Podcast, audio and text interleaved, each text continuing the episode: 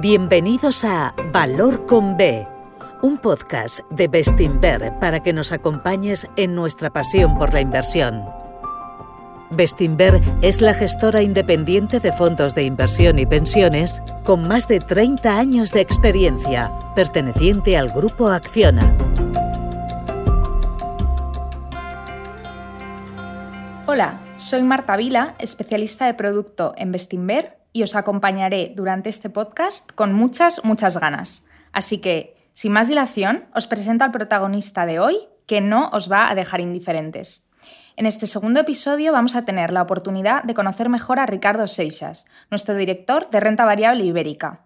Portugués, con 27 años de experiencia, ha recibido numerosos premios, incluyendo el de Mejor Gestor en Renta Variable Iberia 2020 de Citywire.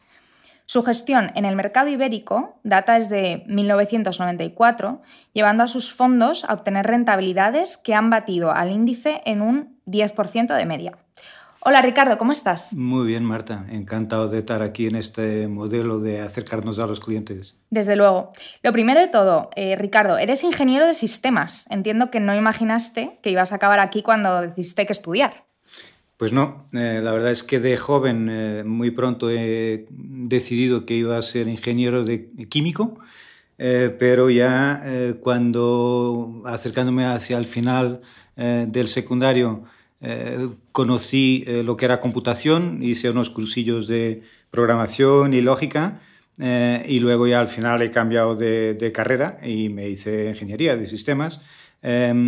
Ahí realmente al final cuando em, estamos en 89 ya tengo unas cuantas asignaturas más mm, relacionadas con economía, econometría, em, investigación operativa, y, en fin, hay unas cuantas que me llevan a pensar quiero estar en el mundo de, de la empresa. Eh, y, bueno, tengo la suerte de empezar eh, unas prácticas en un pequeño banco de inversión eh, y luego ya salen los, los premios Nobel para la gestión de carteras de 1990 y ahí tuve clarísimo que sabía lo que quería hacer en la vida. ¿Y dirías que, que, es, bueno, te ha dado un punto de vista distinto el hecho de, bueno, pues estudiar una ingeniería a la hora de gestionar carteras? Desde luego a la hora de eh, analizar eh, empresas, analizar sectores, eh, la ingeniería te abre mucho, te da un amplio abanico de conocimientos técnicos en muchos casos, evidentemente, pero te ayuda mucho en casos de industrias, te facilita quizás. Y luego ya quizás a la hora de decidir, pues es un poco quizás más racional, ¿no? A la hora de hacer un árbol de decisión y tal, en tu cabeza quizás tengas eso un poco más sistematizado. Vale, cuéntanos, en el 94 te incorporas entonces a una gestora de fondos, ¿verdad? Correcto. Eh, antes de, incorporarme a la gestora, estuve el 93 em, en una mediadora de mercados monetarios y de eh, divisas. Eh, esto justo después del ataque de, de, Soros a la libra, el 92, realmente fue un periodo muy interesante, muy intenso.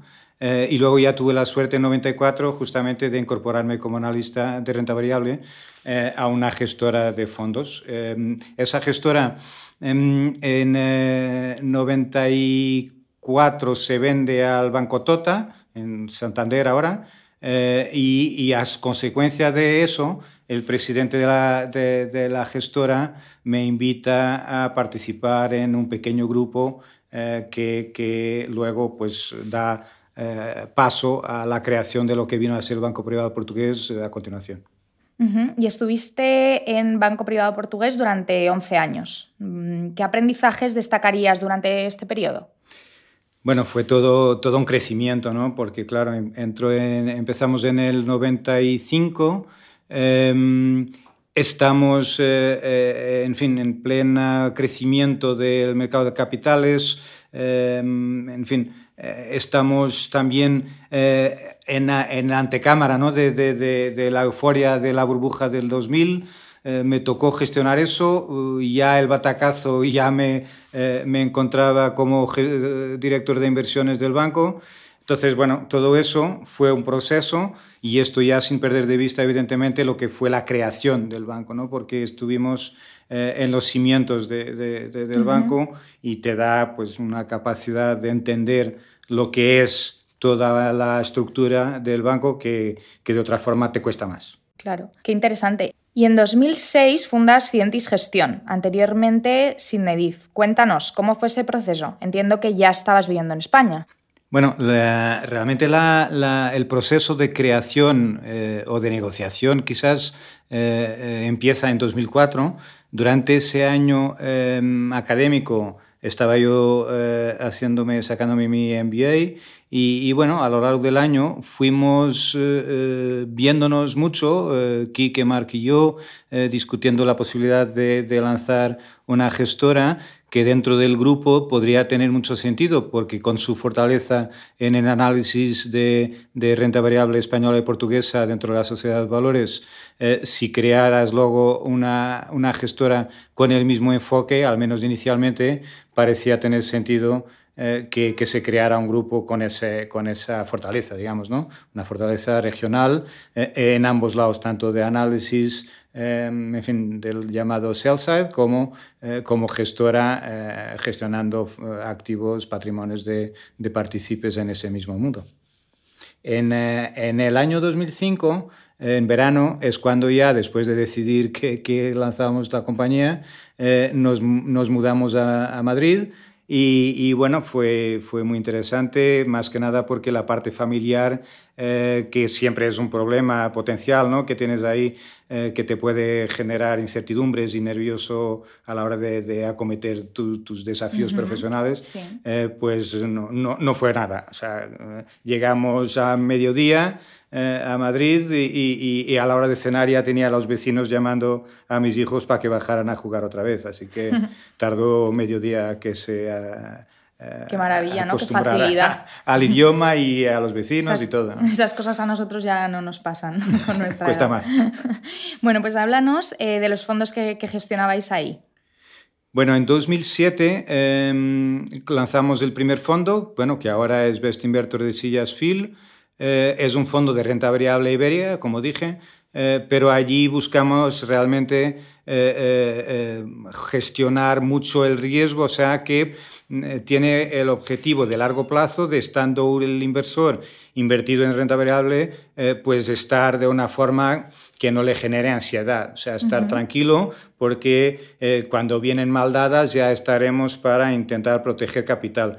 Eso sí vino a confirmar justo después de empezar, eh, o sea, un año y pico después, ya viene eh, la crisis del 2008, em, de la que, si luego a continuación le sumamos la crisis española, eh, hasta el 2012, pues el mercado todavía no se ha recuperado totalmente y el fondo, bueno, va subiendo un 50% aproximadamente, así que... Sí, eso, eso te iba a decir, el fondo ha obtenido exactamente un 57,02% de rentabilidad acumulada a cierre, bueno, casi cierre, al 7 del 5 del 2021, para ser exactos, o sea que no, no está nada mal, la verdad.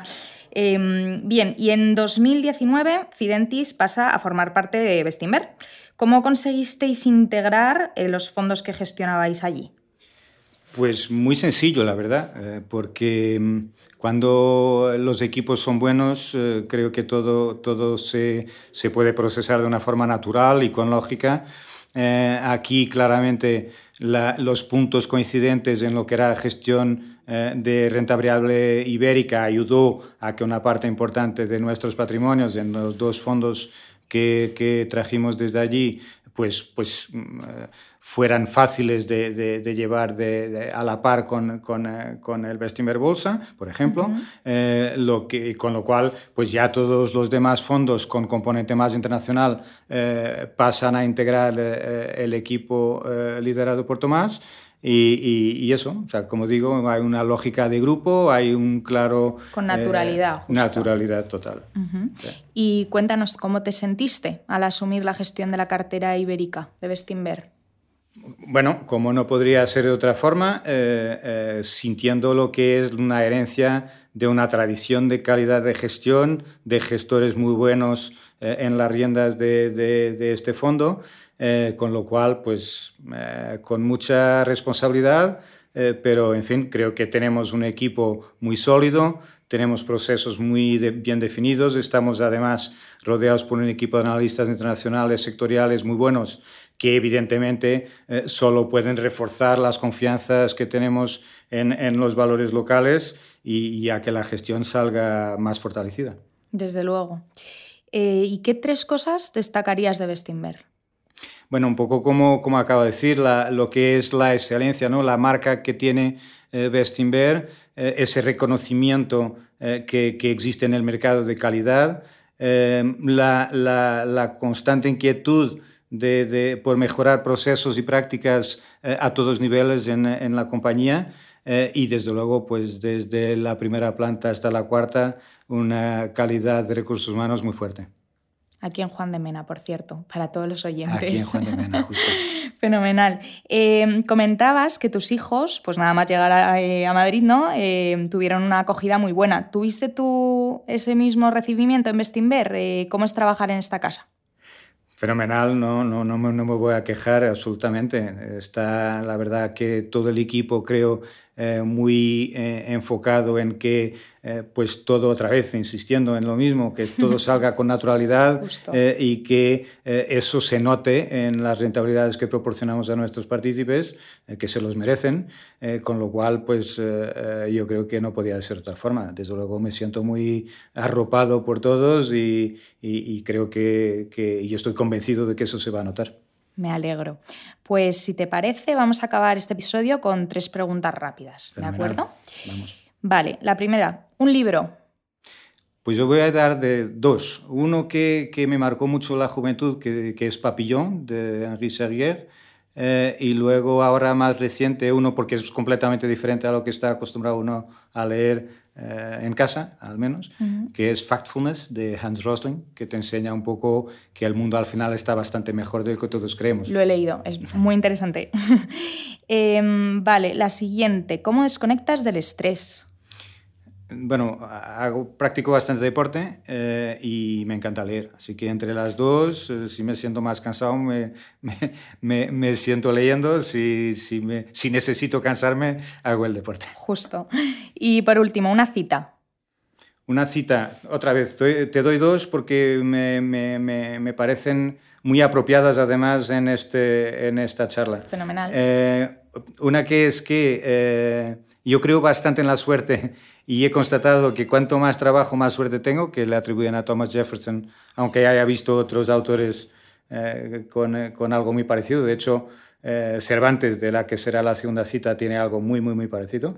pero esta es suya, que es que el hombre bien preparado para la lucha ya ha logrado medio triunfo. Yo creo que tanto la suerte que, en fin, yo en, en, cuando describo mi carrera suelo decir suerte al menos 20 veces, eh, esta vez intenté no decirla tantas veces, pero es algo que realmente creo que me ha perseguido o me ha beneficiado eh, en la vida.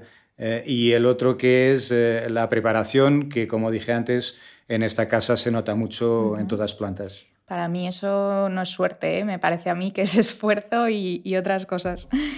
Pues muchísimas gracias Ricardo por estar este rato con nosotros y permitiéndonos conocerte mejor. Un placer, muchas gracias Marta. Hasta luego. Gracias por escucharnos. Volveremos pronto con otro episodio de Valor con B, un podcast de Bestinver. Hasta pronto.